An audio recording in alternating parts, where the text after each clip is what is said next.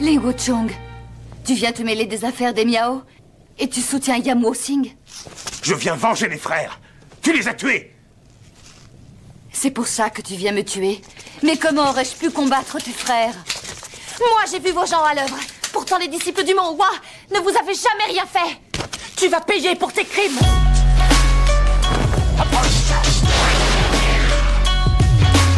Serais-tu jaloux? Un seul geste et le monde est à moi. Qui nous laissera survivre dans un tel monde? Qui nous respectera? La terre entière me désespère. Je voulais m'enivrer avec vous. Le monde est à moi Salut à tous et bienvenue dans Hcast épisode 11. Aujourd'hui on va parler de Swordsman's 2. Peut-être que je le prononce mal, il fallait pas prononcer le W, j'en suis vraiment désolé. Donc Swordsman 2. je suis toujours Marvin Montes avec Erwan Kirok, comment ça va? Bah écoute, ça va très bien. Euh, Je suis, euh, je suis impatient de parler d'un film finalement qui est, euh, qui est dans l'air du temps, Marvin, parce qu'on a affaire à un film qui est finalement peut-être un peu woke. Un petit peu woke, mais euh, c'était pas prévisible. D'ailleurs, hein, je, je me rappelais pas que c'était à ce point-là euh, SJW compatible. donc aujourd'hui, comme, euh, comme dit, on va parler de, de Swordsman 2, donc, hein, qui est l'épisode central d'une trilogie. On a choisi le 2 tout simplement parce que, euh, parce que je pense que c'est peut-être le, le seul des trois sur lequel il y a vraiment pas mal de choses à dire et qu'il est accessoirement le plus apprécié en fait. hein.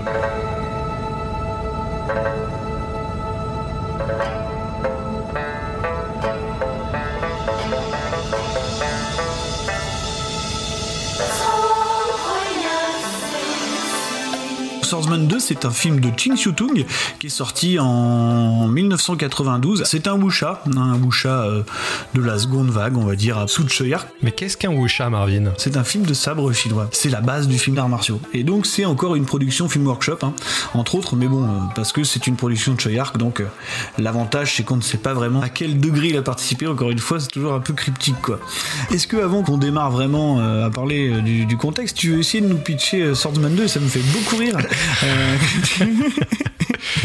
Disons que c'est pas un film qui est, qui est du tout évident à pitcher, quoi. je te refile une espèce de, de patate chaude. Ah ouais, là, euh, voilà. là c'est dur. Donc Swordsman 2. On a Chung et ses compères qui sont en train de, de battre la campagne pour aller euh, venir en aide à la fille d'un chef de la secte qui s'est fait emprisonner euh, par le méchant du film en l'occurrence. Et euh, ils vont devoir faire face justement à l'invincible Asia et ils vont euh, essayer de contrecarrer ses plans. Il va s'avérer que le chef de la secte c'est pas quelqu'un de bien. En même temps il gérait une secte, vous allez me dire.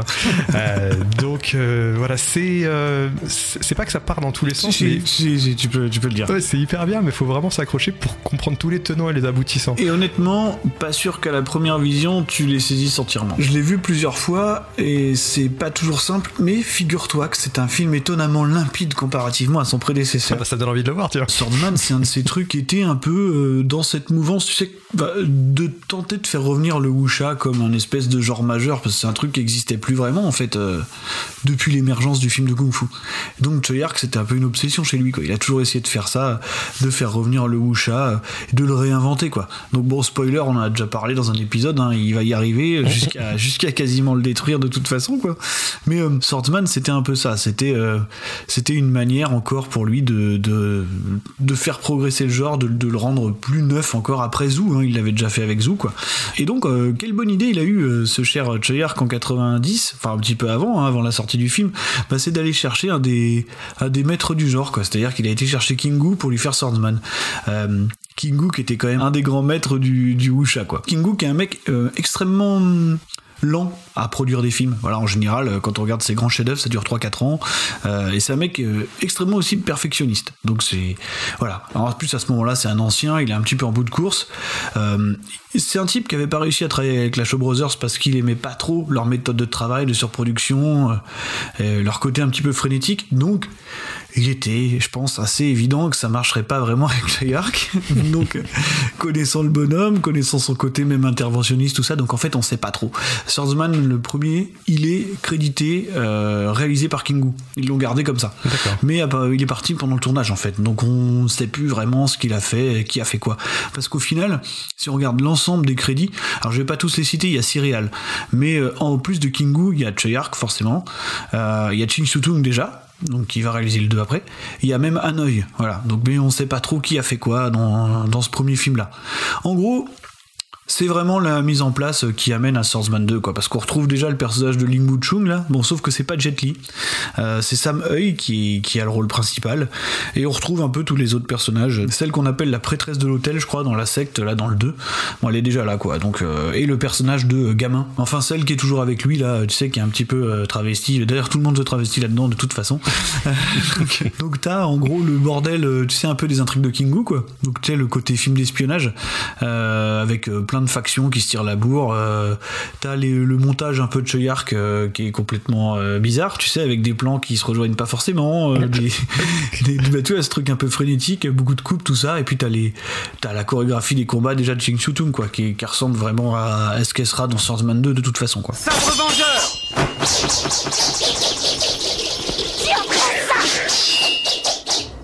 Le seul problème du premier, hormis son, son côté bordélique, c'est un truc qui va être paré dans le deuxième, c'est que Samuel, qui avait le rôle principal, est pas vraiment un artiste martial en fait. C'est un mec qui a un potentiel comique, je pense, supérieur à celui de Jet Li, quoi. C'est un vrai acteur, mais c'est pas, c'est un type qui est, je pense, doublé à chaque fois qu'il faut se battre. Quoi. Donc ça se voit. Pour un directeur de combat, c'est une petite entrave quand même, quoi. Parce que euh, j'ai une citation de Tony Ching Tung qui dit justement ce qui fait qu'un chorégraphe est bon, c'est lorsqu'un acteur sans aucune compétence martiale passe pour un expert à l'écran. Si tu veux, la manière qu'il a de filmer les combats euh, fait que par, par instant ça peut faire illusion, tu vois comment ça marche. Il fait des trucs quand même relativement frénétiques, euh, Déjà dans le 2 aussi, tu vois. Il y a énormément de plans, il y a énormément de gens qui tournent dans les airs, donc t'as pas le temps vraiment d'appréhender le truc. C'est hyper impressionnant dans le 2. Hein. Après, je pense que euh, ce qui rend les combats du 2 quand même impressionnant, il y a évidemment beaucoup de Jet Li là-dedans, quoi. Parce que le Jet Li est un monstre hein, en termes d'arts martiaux, surtout à ce moment-là, quoi. Il est en, il est à son prime total euh, au début des années 90. pas gagné voilà à peu près l'histoire qui mène à Swordsman 2. Euh, voilà, en sachant que Ching Chutung, hein, je pense que tout le monde le connaît, c'est un très grand chorégraphe et réalisateur, euh, et réalisateur hongkongais. Juste pour situer un petit peu dans la timeline, un an auparavant, il avait fait, euh, produit par Choyark aussi, le fameux Histoire de fantôme chinois. Quoi. Voilà, et pour savoir où en est sa carrière depuis, il a réalisé Belly of the Beast avec Steven Seagal. Ça, c'est dégueulasse.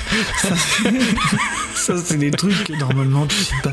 Parce qu'il y avait d'autres choses, tu vois. Il y avait d'autres choses à citer. je suis très dur. Il a, il, a, il a, participé à plein de très grands films. Il a été, je, le, je disais que moi, en tant que grand fan de John Woo, il a chorégraphié les fusillades du syndicat du crime 2. Donc, il a grandement contribué justement à établir le style de John Woo. Il a été un très grand collaborateur de Choyar, qui faisait partie de l'écurie de Choyar, tout simplement. Bien sûr. Et il a amené justement ce, ce talent. Enfin, quand vous regardez Swordsman 2, c'est hyper impressionnant en termes de chorégraphie. C'est pas juste des chorégraphies de combat, c'est des chorégraphies de déplacement, des mecs qui passent à travers des murs, euh, qui sont. Enfin, il y a des plans qui m'ont fait mourir de rire, tellement je trouvais ça génial. Le mec qui se fait tirer à l'intérieur d'une cellule par un tout petit carré, les mecs qui se font couper en deux, il reste plus que leurs vêtements, le cheval qui se fait trancher en deux, et t'as les deux parties du cheval qui tombent par terre. Ces séquences-là sont absolument dingues. C'est une énergie folle et tu sens l'influence de, de Choyark, mais tu sens aussi le, talent de, de Chi. Quoi. La seule différence, je pense, majeure que je verrais entre les deux premiers, euh, vraiment dans le ton, c'est que je trouve le premier épisode, bah, il a beaucoup plus de mal justement à trouver sa tonalité d'ensemble. Encore une fois, parce que on a, il est passé entre je ne sais combien de mains. Et il est probablement plus, plus problématique là-dessus, dans le sens où il sait pas trop se placer, quand il doit être drôle, quand il doit, quand il doit être sanglant, tu vois.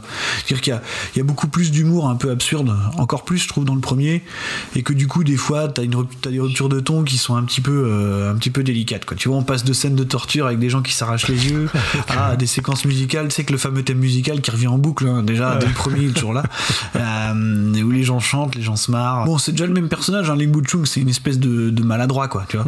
C'est un mec qui est extrêmement euh, doué en arts martiaux, mais qui par contre fait que des conneries. Quoi. Je me disais, c'est le personnage classique qu'on retrouve dans ce genre de récit. Euh, dans Les Unités une fois en Chine, c'est un peu le même personnage par rapport au sexe opposé.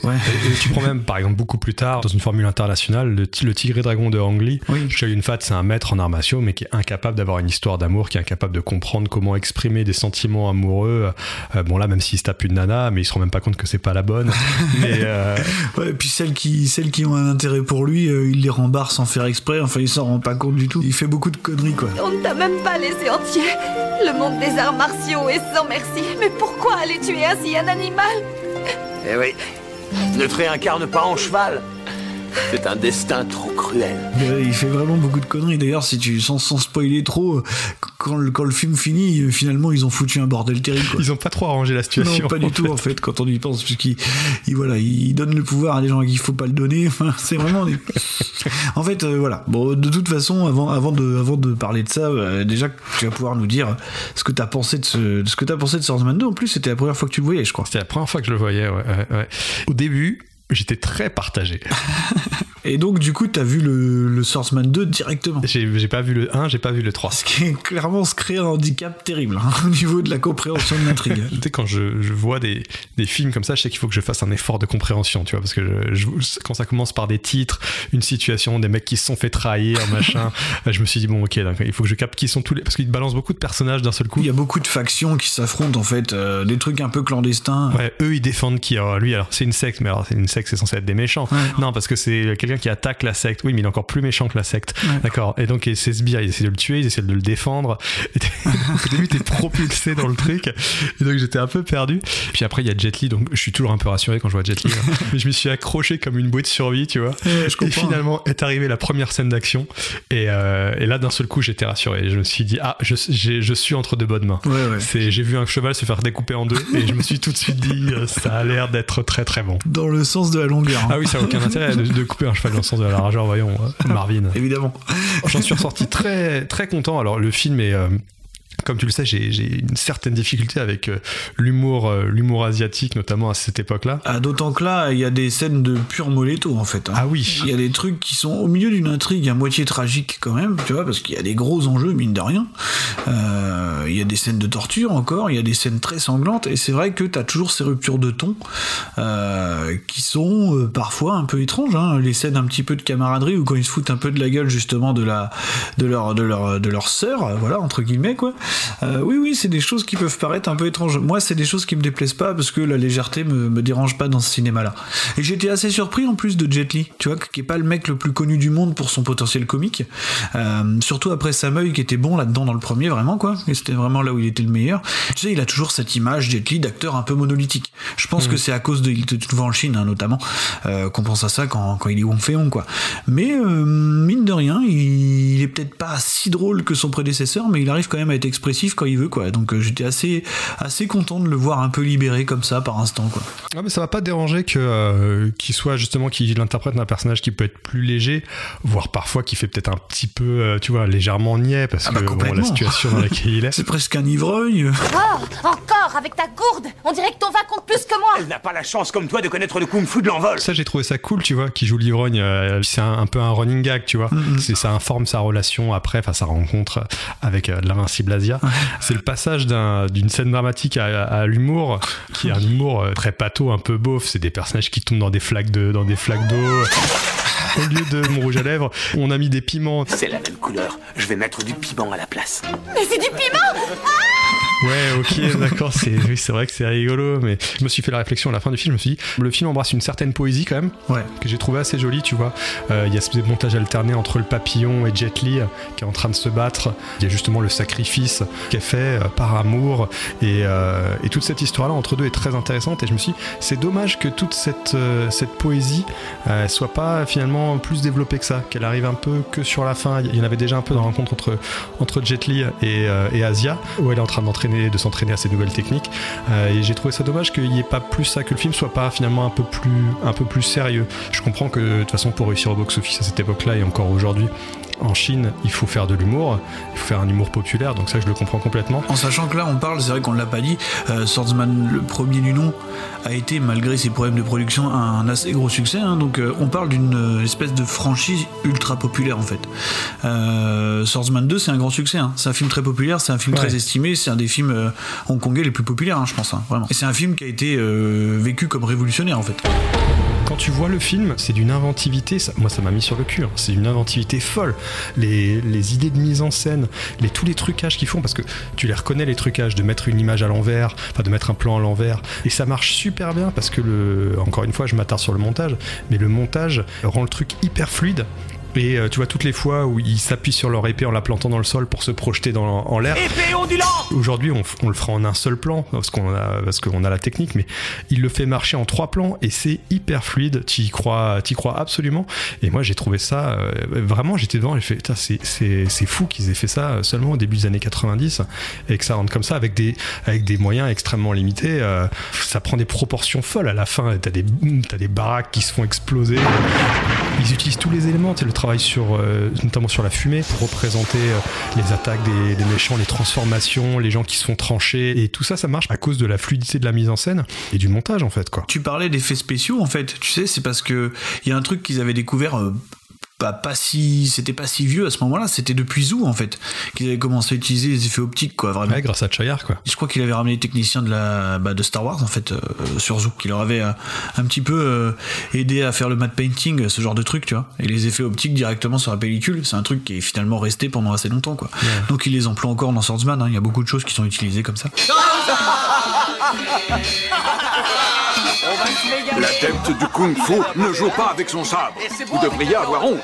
Pourquoi maltraitez-vous ces précieuses lames Il est pas content le vieux Arrête Demain, plus d'arts martiaux, alors autant s'en servir pour ça hein Dépêche-toi avec cette taille Le truc, c'est que Ching Tung, il était à plusieurs reprises euh, avec Choyark en tant que producteur et qu'il y a toujours des questions qui se posent sur finalement qu'est-ce qu'il a fait ou pas. Tu vois, on connaît les rumeurs sur Histoire de fantômes chinois, par exemple, premier du nom, où il y a toujours euh, une rumeur qui va bon train, qui dirait que bon, il en a réalisé une bonne partie, quoi. Tu vois. Euh, et c'est pareil sur Swordsman 2, en fait. On se demande à quel moment. Mais après, je pense que ce montage dont tu parles, bon, ça c'est clairement, euh, c'est clairement Choyark, quoi. Enfin, je veux dire, euh, si on regarde l'ensemble de sa filmo, euh, c'est un montage qu'il utilise en fait vachement souvent, quoi. Tu sais, avec des, des plans qui se multiplient, des fois qui se raccordent pas complètement. Tu sais, des fois, t'as un plan débulé, tu sais pas pourquoi. T'as, t'as- t'as la valeur de plan qui change sans que tu comprennes vraiment. Mais après, c'est toujours d'une fluidité assez dingue, hein, en fait. Ouais, hein. ouais. C'est un truc hyper instinctif que, que pas grand monde d'autre est capable de faire. Donc, euh, je pense qu'il a quand même, euh, il a quand même souvent mis ses pattes dans le montage. hein. Ça, c'est pas, c'est pas nouveau, quoi. Mais par contre, pour ce qui est des scènes de combat pur, oui, c'est évident que Ching Sutung avait eu la, la pleine mainmise dessus, ce qui n'était pas le cas dans le premier, puisqu'il était là par instant, mais apparemment pas sur toute la production. Par contre, dans le deuxième, c'est complètement à, à son crédit, et c'est fou, quoi. Enfin, c'est absolument dingue, quoi. Il y, a, il y a une manière de filmer les combats qui est folle, quoi. Avec, euh, tu sais, avec toujours des espèces de formes géométriques, parce qu'en plus, c'est rarement des 1 contre 1. Il y a toujours beaucoup de combattants à l'écran. Et les gens passent d'un côté à l'autre du cadre, euh, t'as t'as des gros plans, et t'as tous ces mouvements, tu sais, euh, ces gros plans sur les sur l'épée dans les mains. L'épée des Han Ça, esthétiquement, c'est dingue. Et ça, c'est un truc. Tu parlais tout à l'heure de Tigre et Dragon, même de Hiro ou je ne sais quoi. On va dire que dans le wuxia, euh, ouais, euh, contemporain, c'est un truc qui est réemployé à, à l'envie, quoi. Tu parles de Hiro, il a Ching Sutung a collaboré euh, sur Le secret des poignards volants et Hiro avec Yang Jimu. Donc euh, le mec c'est un incontournable euh, du wuxia tout simplement et dans ce film là j'étais presque en train de rigoler en regardant le film. Je me disais mais les mecs sont incapables de passer à travers une porte. À chaque fois ils défoncent des murs pour sortir d'une pièce, ils font des bombes pour aller d'un endroit à un autre au lieu de faire 5 pas, ils font Ça t'embrasse pleinement le côté surnaturel, encore une fois, sans qu'on te l'explique, tu vois, parce que là, les mecs, il y a plus de gravité. Euh, non, mais c'est vrai, quoi. Ça saute d'un côté, tout le monde tourne dans tous les sens, et c'est étonnamment crédible, hein, euh, en plus. Et puis tu regardes le truc, moi je, moi, je me disais, mais le, le tournage, mais l'enfer T'as constamment l'impression que les personnages sont en train de flotter dans les airs. C'est des tournages qui doivent être absolument éreintants. Te retrouver à, à réaliser un swordsman ou à jouer dans un swordsman, ça doit être une expérience euh, unique. C'est un film qui est presque co-headliné, parce que t'as aussi Brigitte Lin aussi, hein. Ouais, ouais. qui est une euh, qui est une espèce de star du wuxia aussi assez importante hein. pas que du wuxia d'ailleurs mais qui avait déjà tourné hein, aussi pour Choyark bah elle est des, des Butterfly Murders elle est là de toute façon Euh, donc euh, Qui se fait voler sa voix pendant toute une partie du film. oui un petit peu oui parce que on va, on, Enfin, un doubleur masculin. on va revenir sur l'aspect woke du truc un peu après justement pour essayer de comprendre est-ce que c'est vraiment woke est-ce que ça ne l'est pas par contre je trouve que c'est un film aussi assez beau en termes de- d'esthétique il a ce truc tu sais de, de tous les un peu surnaturels euh, qui, sont arrivés avant et après tu sais cette espèce de teinte bleutée là Ouais, tout à fait. que t'as dans les scènes de nuit, ça, ça marche vraiment, c'est beau quoi. Ouais, ça renforce, je pense, le côté euh, poétique et très opératique. Il y a notamment euh, vers la fin, quand le quand le prisonnier de guerre, qui est le chef de la secte, se fait libérer par les héros, ils se rendent compte qu'il est peut-être un petit peu, un petit peu cinglé dans sa tête. Et là, ça passe en rouge. C'est pas subtil, mais c'est très efficace. Moi, Yamo Singh, je me battrai jusqu'à mon dernier souffle et jamais je n'accepterai la défaite. Invincible Asia, j'en fais le serment. Un jour, je t'arracherai la langue et les yeux. Je te rendrai sourd et toi, tu me supplieras pour que je t'achève. Moi, c'est une esthétique qui me parle pas mal, euh, ce truc-là, tu vois. Bah, et puis en plus, ça te ramène dans une période qui est la fin des années 80, fin début des années 90. C'est une esthétique de l'époque. Donc, sachant que nous, on a grandi avec cette esthétique, bah, il y a un côté nostalgique. Peut-être que ça parlerait moins à des gens qui le découvriraient aujourd'hui et qui n'auraient pas grandi dans cette période-là, en tout cas en voyant ces films-là.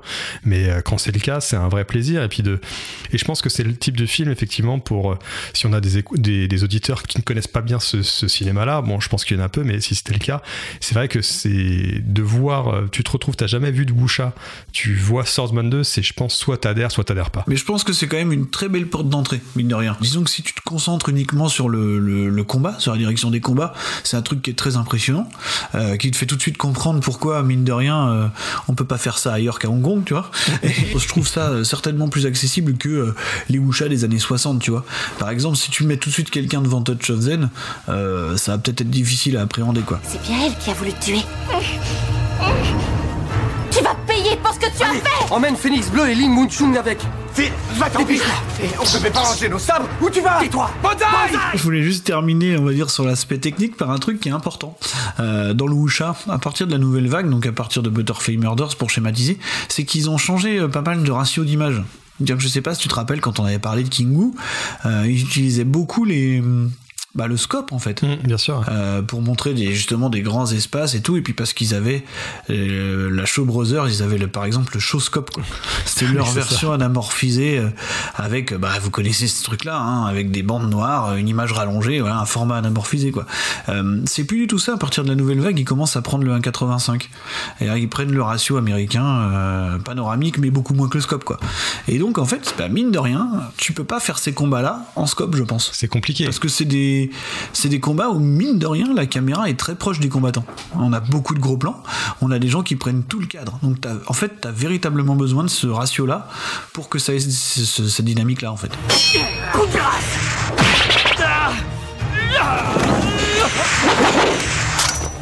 On mentionnait le storytelling, mais c'est vrai qu'en termes de scénario, et ce qui m'a surpris, c'est le personnage en fait du chef de la secte. Je suis en train de chercher son nom. Yam l'ancien. Ouais, c'est ça. Je m'attendais à ce que ce soit un, un- un gentil finalement, tu vois, euh, d'une certaine manière. Et en fait, d'un seul coup, il, euh, il crée un, un déséquilibre bienvenu dans le film, où en fait, tu te dis non, mais en fait, euh, il est aussi dangereux. Il a l'air même potentiellement plus dangereux encore que Asia en fait. Non Pitié, maître. Yongeli À genoux. Yuan À genoux. Chui À genoux. Zeton À genoux. Zedong À genoux. Je vous ordonne de trancher la tête de tous ces traîtres.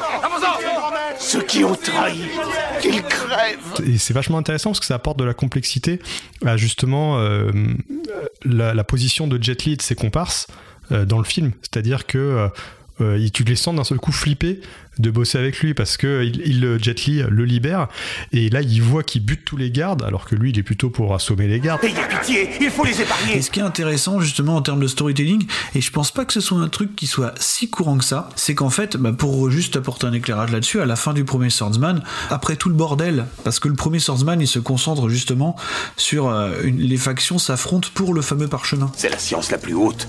Les arts martiaux à leur sommet.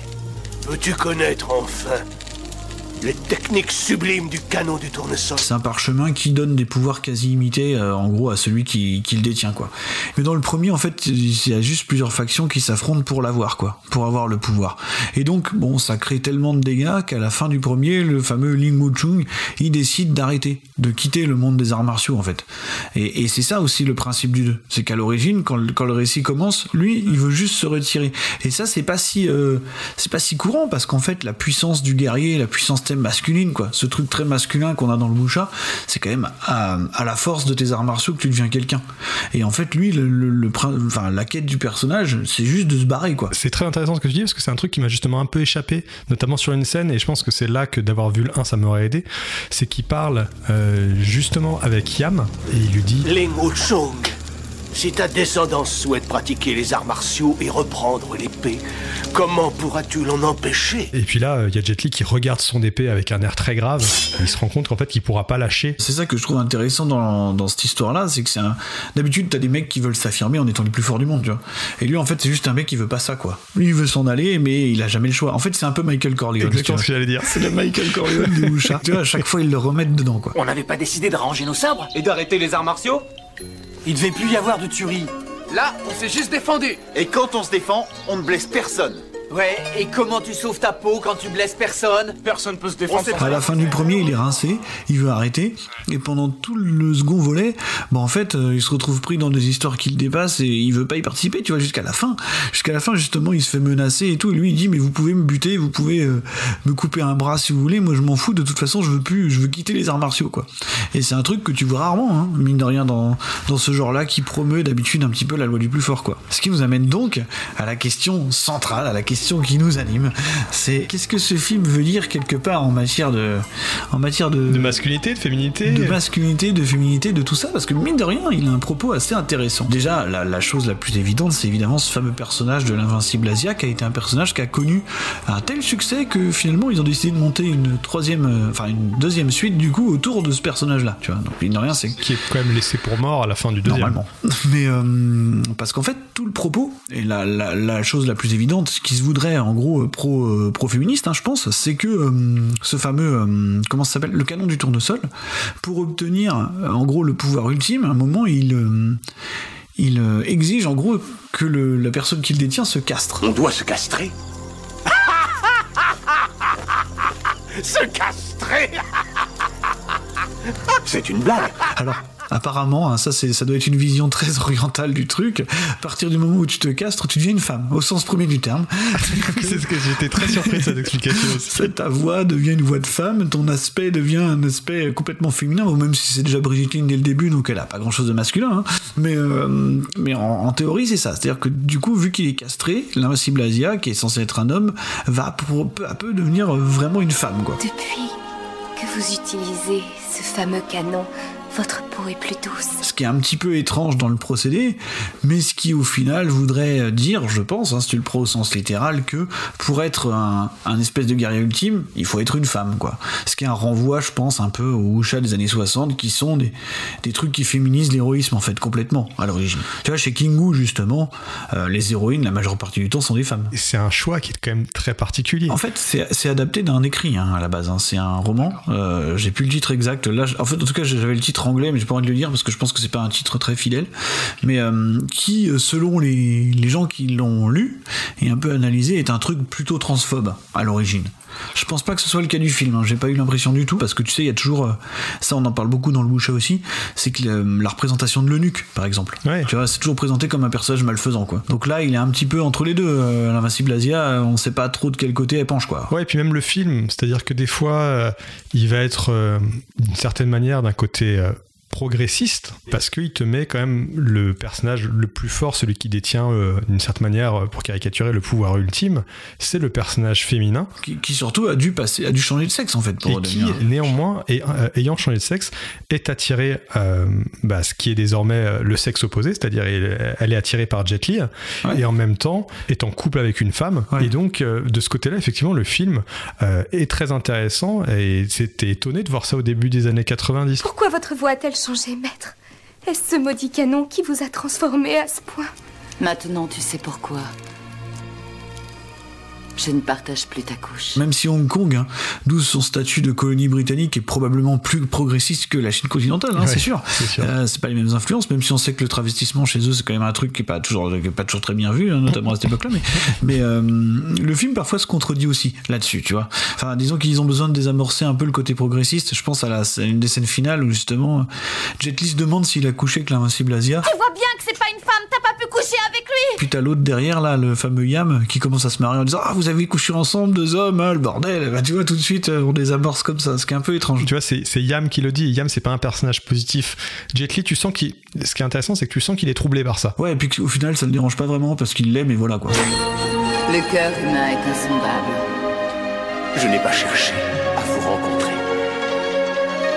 Et si nous partions ensemble? Là où le film est un peu balourd, justement, pour en revenir à ce que tu disais au début, c'est que euh, il est autant progressiste par instant qu'il peut être extraordinairement misogyne à d'autres, euh, notamment quand on parle d'autres personnages féminins, dont le fameux euh, gamin, là, ou Kido, je crois en anglais, qui elle euh, est amoureuse, hein, clairement, du personnage de Ling Chung, et qui s'en prend plein la gueule. Ce personnage en prend, euh, en prend plein la tronche, quoi. Arrête un peu de nous regarder, on est torse nu Je vous signale que j'ai déjà vu l'un de vous tout nu.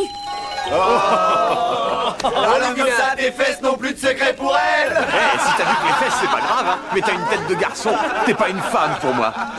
Je me demande de quel sexe elle est. C'est un androgyne ça m'a semblé hyper violent par rapport au propos du truc. Quoi. Donc c'est pour ça que je me dis que tu vois, parfois c'est là où les ruptures de ton me dérangeaient, c'est que autant le film s'affirme comme un truc qui veut quand même euh, promouvoir par instant l'héroïsme et la puissance féminine, tout en se moquant complètement euh, des gens qui se travestissent. Quoi. Ouais, c'est en sachant que- que, l'héroïne travestie, encore une fois, c'est la base du wuxia des années 60. hein. parce que tu vois, l'hirondelle d'or, par exemple, toutes ces héroïnes-là, c'est des femmes qui quand même pour avoir une place sur le champ de bataille sont obligées de se déguiser en homme en fait hein. elles peuvent pas s'accomplir en restant des femmes aux yeux des hommes Ouais, non, mais on va croire qu'on fait de la woke-exploitation euh, dans Hcast, mais clairement, la question de la féminité est centrale dans le film. c'est le cœur du film en fait Il y a une vraie complexité justement au niveau euh, de l'identité sexuelle Ouais, bien sûr. euh, et de l'identité rela- relationnelle par rapport au, au héros masculin qui, euh, qui aussi, bah, Jet Li, tu vois, c'est pas non plus le, le, le mec le plus masculin au monde, tu vois, il a un côté très féminin. c'est un peu le pendant de l'invincible Asia dans le sens où tu sais la masculinité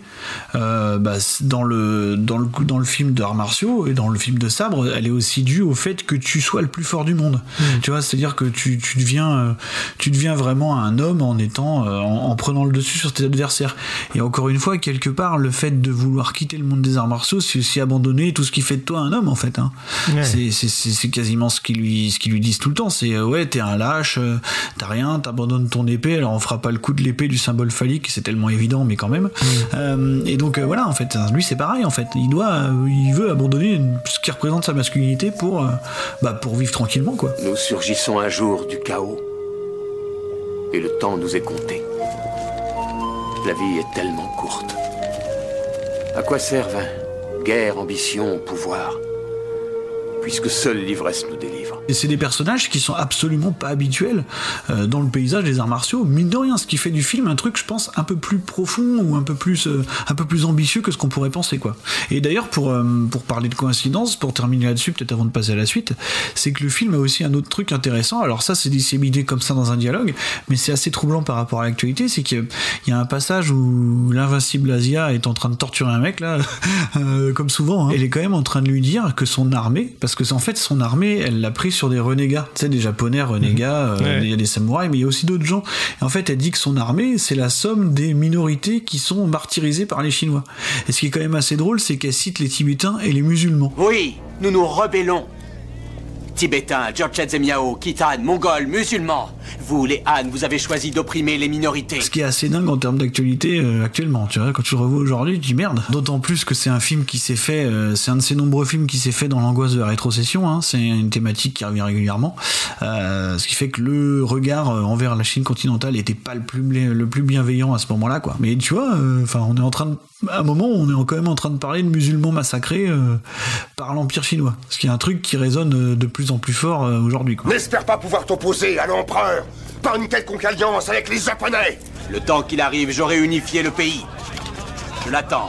Qu'il vienne me défier quand il voudra. On va pouvoir euh, tout de suite tranquillement glisser vers l'impact. Alors il n'y aura pas énormément de choses à dire parce qu'on a déjà dit beaucoup.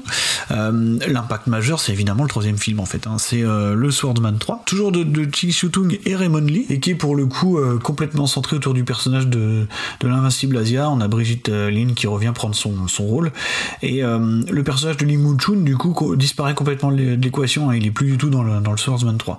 Et c'est un film que je trouve un petit peu inférieur aux deux autres dans le sens où il est encore plus cryptique que les deux autres en termes d'intrigue et qu'en plus de ça, Lee Moon Chun ayant disparu, il est complètement euh, euh, détaché de l'aspect un peu humoristique justement des deux précédents. Quoi. Avec un personnage principal comme Asia, c'est sûr que d'un seul coup, tu plonges dans un truc beaucoup plus dark. C'est moins la fête. Euh, donc euh, voilà. Après, c'est un film qui pose pour le coup, même s'il est centré autour de, de ce personnage-là, beaucoup moins de questions comme celles qu'on vient de se poser. Sinon, au niveau de l'impact, hein, on se dirige à ce moment-là tranquillement vers la fin du- de cette vague de Wuxia, puisque je crois que trois ans plus tard arrive The Blade. Euh, The Blade, on vous renvoie à notre épisode 4, je crois. On avait un petit peu expliqué ce qui s'était passé pour le genre à ce moment-là. C'est-à-dire que Treyarch va aller tellement loin qu'il va un petit peu casser le jouet. Au point, il faudra attendre très longtemps avant que ça revienne, hein, véritablement.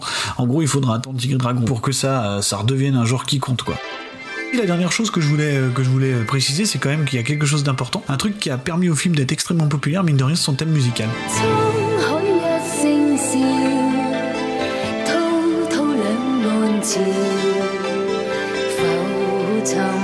隨浪，知己今朝。La musique avait beaucoup, avait beaucoup contribué au succès du film qui s'appelle euh, Hero of Heroes et je crois qu'il s'appelle Rire et Fierté en, VF. Qui est très bien produit dans le film, c'est-à-dire qu'ils chantent mais comme s'ils étaient. Euh, il y a des tomes, il y a des tomes et de la réverbe. il y a plusieurs scènes où ils sont censés chanter cette chanson, euh, mais à l'époque. Ouais, et, et, nous, on entend la chanson comme s'il était produit dans un studio, tu vois.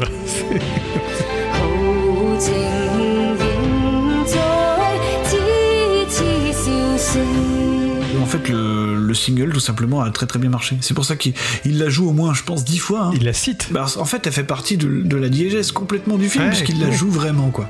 Et dans le premier, il la joue déjà en boucle. Et vous jouez cet air tous les jours. J'en ai la tête qui tourne. Mais c'est un thème qui marche bien, je trouve, hein. et qui, veut dire quelque chose parce que justement, euh, ça participe aussi au fait que que les gens se foutent un peu de sa gueule parce qu'ils, tu sais, ils, t'as toujours les vieux maîtres d'arts martiaux dans le film, euh, Yam par exemple, qui disent mais c'est quoi votre chanson de merde en gros euh, Pourquoi vous, vous riez quoi? Enfin, tu vois, c'est ça parce que c'est un, Ouais. c'est un truc, c'est mais vous vous moquez des arts martiaux, personne n'a le droit de rire de ça en fait, parce que c'est une chanson vachement légère euh, et donc tout le monde dit mais arrêtez, c'est une chanson qui parle de, de se marrer alors que c'est pas le moment quoi. donc euh, c'est voilà, c'est c'est- rien, c'est symboliquement euh, plutôt fort quand même quoi. On va terminer par faire euh, nos petites recos habituelles. On va commencer par essayer de lier quelque chose à ça. Euh, je te laisse le, le champ libre pour commencer. Eh bah, écoute, euh, moi je pense que l'évidence pure et simple, c'est un film de 2003. Vas-y. Alors c'est un film donc qui parle d'un ancien agent de la CIA euh, dont la fille a été kidnappée et qui a été qui est sorti en direct tout DVD et qui s'appelle Belly of the Beast que j'ai déjà cité. Ah non, mais pourquoi tu fais avec ça Steven Seagal. Donc qui est le premier film et le si je ne m'abuse le dernier film américain de Ching Tung. Pourquoi donc, en- donc en 2003 et, euh, et qui est euh, visiblement des critiques que je n'ai lues parce que je n'ai pas eu la force ni le temps d'aller regarder euh, ce film C'est vraiment dégueulasse ce que tu fais. le meilleur film de Steven Seagal depuis, depuis longtemps. Donc j'ai envie de dire merci Ching Su Chung. Et puis, comme j'ai vu peu de films de, de, de, de Monsieur Ching, eh ben, c'est le seul que je vais citer comme dans cette section. Voilà. Oh, écoute, euh... ouais, t'as foutu la merde là. Il a foutu la merde. Écoute, moi j'ai décidé de, de, de prendre. Bon, moi c'est pareil, hein, c'est un truc assez évident. J'avais dit que je j'avais pas fini de parler de Choi Ark puisque j'ai repris un, fi- un film de Choi Ark en fait.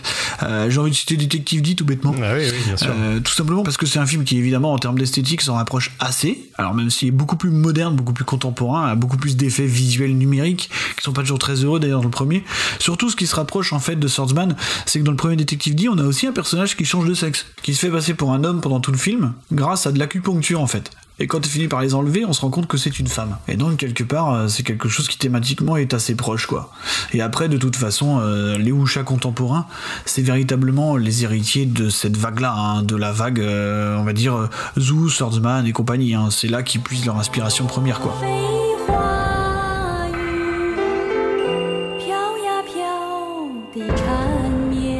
Écoute, on va terminer euh, juste avec euh, peut-être des choses que t'as vues récemment. Comment Parce que moi j'étais en train de chercher justement qu'est-ce que j'ai vu récemment, parce que j'ai pas, j'ai pas vu beaucoup de films récemment en fait. Un truc dont j'ai pas encore parlé ici en fait, et ça me semblait un peu intéressant, c'était euh, Peninsula. Je l'ai vu il y a pas si longtemps que ça en fait. Ah, qu'est-ce que t'en as pensé ben, Moi j'ai beaucoup aimé euh, Parce Peninsula. que j'ai, entendu dire beaucoup de mal. Oui, moi aussi j'ai entendu beaucoup de mal et j'ai toujours du mal à comprendre en fait la réception de Peninsula par, par les gens qui ont élevé Busan au rang de chef-d'œuvre absolu, ce qui ne méritait pas vraiment. hein. Et je pense que du coup Peninsula en pâtit beaucoup parce que les gens avaient certainement trop d'attentes autour de ce film qui est encore un film d'exploitation, euh, de, de post-apo pour le coup, parce qu'il a changé un petit peu de paradigme. Mais euh, qui a complètement la même, euh, la même approche que, que le précédent. Quoi. Et bah écoute, je- ça me permet justement de te parler d'un film que j'ai vu récemment euh, avec un des acteurs favoris de Kim Ji-woon, donc Lee Byung-hun, Mhm. qui était Destruction Finale. Oh. Destruction Finale ou Ashfall dans son titre international. D'accord. Donc avec un gros casting. Oui, c'est c'est tout- toute cette vague un peu de films catastrophes euh, chinois ou euh, coréens qui sortent depuis quelques années, ça n'arrête pas. Ouais, ouais. Et donc, un, alors, un film techniquement très réussi. C'est-à-dire que les effets spéciaux irréprochables, euh, vraiment je ne m'attendais pas à ce niveau de qualité dans le film, mais qui épousent finalement, qui se mettent à trop ressembler à ce que les Américains font en fait, et ce que les Américains font mal dans les films catastrophes. c'est la formule Roland Emmerich. Bien sûr. Ce qui est dommage parce que voilà très très bons acteurs, il y a des très bonnes scènes, de- des très bonnes scènes d'action, mais tu peux pas t'empêcher de tomber dans la guimauve, tu peux pas t'empêcher de tomber dans le méga cliché que tu as vu euh, des dizaines et des dizaines et des dizaines de fois. Ok, bah écoute, euh, Erwan, merci. Là, je pense qu'on a bien, on a bien, bien fait le tour. Là. Alors on avait fait un sondage sur les réseaux sociaux auquel pas mal de monde a participé, mine de rien, et d'ailleurs on vous en remercie hein, tant qu'on y est. Donc euh, on avait mis euh, The Story of Rouviette, Le Sabre Infernal, Infernal Affairs et Polystory. Il en résulte que donc notre prochain épisode sera dédié à euh, Polystory de Jackie Chan et avec Jackie Chan, bien sûr, et Maggie Chung. Donc, euh, donc voilà, ça va, être, ça va être plutôt bien. C'est un film intéressant en plus, il y a beaucoup de choses à dire dessus. Donc, donc on a Et en deuxième position, il y avait Infernal Affairs. je fais partie des gens qui, qui demandent le, le recompte des votes. hein. Mais en tout cas, voilà, on fera les deux films. Après, moi j'ai envie de dire, je lâche ça comme ça, mais si jamais euh, vous avez le temps d'aller, euh, on le dit comme d'habitude, si jamais vous avez le temps d'aller mettre un commentaire euh, et puis des étoiles hein, sur les podcasts addicts et Apple Podcast, bah n'hésitez pas tant que vous le faites à laisser si vous voulez le nom d'un film que vous voudriez qu'on traite et puis dans ces cas-là on le mettra dans la liste pour le faire assez vite quoi. Hein, ça permettra de faire d'une pierre deux coups. Donc voilà, hein, vous pouvez nous retrouver évidemment via nos comptes personnels ou via le compte de l'émission sur Twitter principalement, c'est la compte les plus actifs. Euh, bah, façon c'est le seul endroit où on est de toute manière. On est Donc, vieux, on n'est pas sur Instagram et compagnie. Bah sinon euh, Erwan euh, à bientôt je pense pour Polystory justement. Impatient, impatient de parler de Polystory. Ouais, clairement, clairement. Donc euh, voilà, n'hésitez pas, hein, comme on vous l'a dit, à nous suivre sur les réseaux sociaux, à vous abonner via votre plateforme préférée, à laisser des commentaires, des étoiles, voilà, tout ça, tout ça. Et continuez de regarder des films HK avec des sabres et des personnages castrés.